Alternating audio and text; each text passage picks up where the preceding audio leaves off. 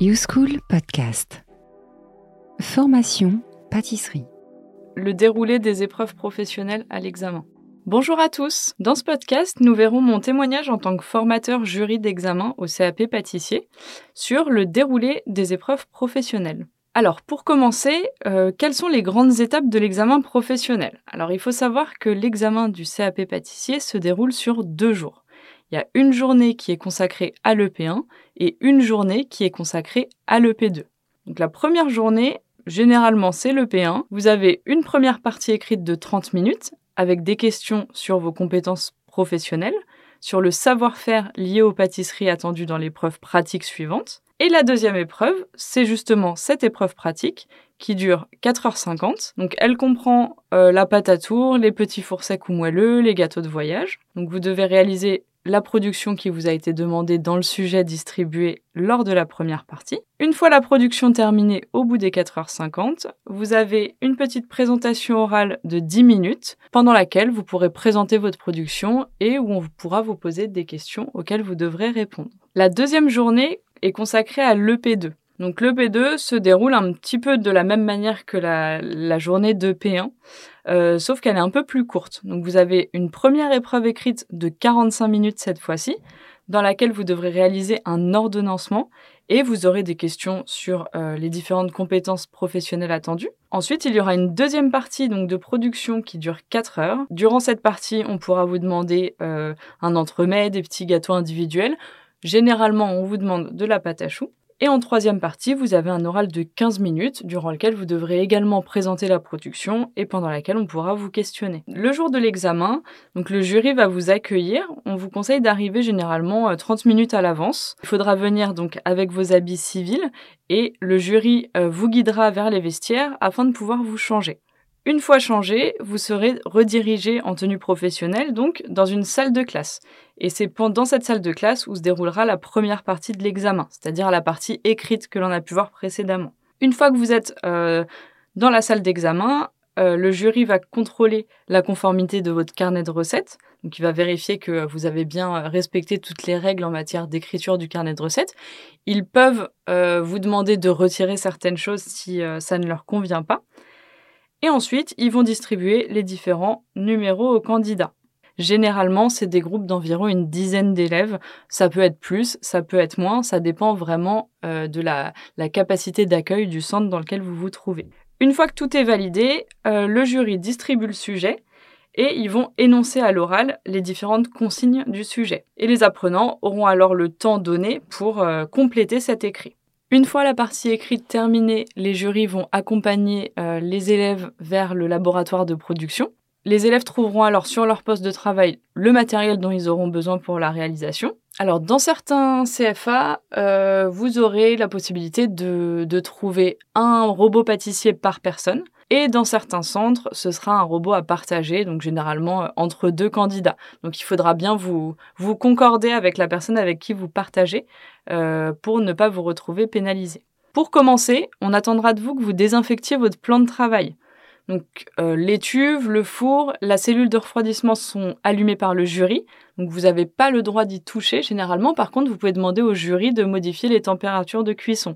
À savoir que si vous partagez le four avec d'autres apprenants, il faut d'abord que vous demandiez l'accord des autres euh, pour pouvoir faire la demande de changement de température, que tout le monde soit d'accord.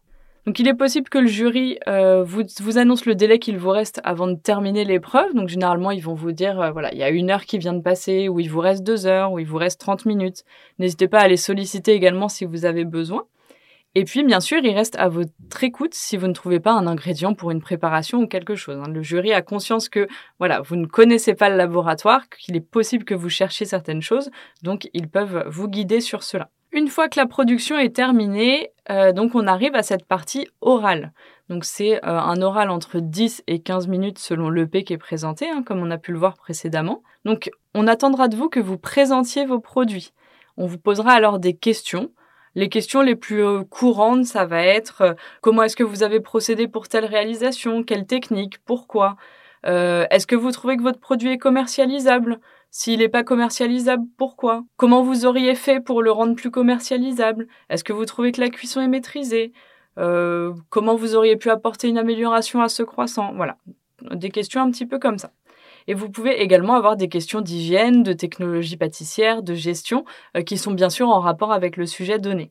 Tout au long de l'examen, euh, je vous conseille de faire votre vaisselle. C'est-à-dire que le matériel est assez limité, hein. vous n'avez pas une quantité illimitée de cul de poule, de casseroles, donc il faudra un petit peu gérer votre matériel en procédant à des euh, nettoyages réguliers. Et puis aussi parce que vous avez besoin de rester organisé euh, sur votre plan de travail, vous ne pouvez pas vous permettre d'accumuler énormément de vaisselle, donc n'hésitez pas à nettoyer un petit peu au fur et à mesure, ça fait généralement gagner du temps. Pour le matériel que vous ne réutiliserez pas euh, au long de l'examen et qui mettrait un petit peu plus de temps à nettoyer, par exemple, euh, vous oubliez euh, une crème et puis elle brûle au fond de la casserole. Voilà, ne perdez pas votre temps à aller la gratter tout de suite, laissez-la bien à tremper, vous la laverez à la fin, c'est pas grave. Il faut savoir que l'organisation, ça fait partie des points évalués à l'examen. Donc on va venir vérifier que vous restez organisé, que votre plan de travail est toujours propre, que vous savez vous autogérer. Euh, donc, n'hésitez pas à, bien, appuyer ces points-là. Et puis bien sûr, à la fin de l'examen, il sera demandé au candidat de réaliser un bio-nettoyage collectif. Donc euh, nettoyage, désinfection, dégraissage. Donc vous répartirez les tâches. Parfois c'est le jury qui attribue les tâches, qui va demander euh, à tel élève de s'occuper des sols, à tel élève de s'occuper de la plonge. Et puis il faudra être réactif parce que voilà, à ce moment-là, tout le monde aura envie de rentrer chez soi, autant vous que le jury, et il faudra pas perdre de temps sur cette tâche-là, et bien sûr, rendre le labo dans l'état où vous l'avez trouvé. Donc, quelles sont les choses à ne pas oublier le jour de l'examen? Alors déjà, votre pièce d'identité et votre convocation, c'est très important, et puis bien sûr, votre carnet de recettes. Pensez à prendre des piles pour votre balance, euh, pour être sûr de ne pas tomber en panne, ça pourrait être très embêtant. Et puis, vous pouvez prendre par exemple une règle pour mesurer les dimensions de la pâte feuilletée ou de la pâte levée feuilletée. Ça peut beaucoup vous aider. Après, vous pouvez apporter un petit peu tout le matériel que vous souhaitez, à savoir que pour le matériel un peu particulier, tel que euh, des gabarits par exemple, ce sera à discrétion du jury d'accepter ou non que vous les preniez. Voilà, il faut garder une certaine forme d'équité sur le matériel que l'on apporte.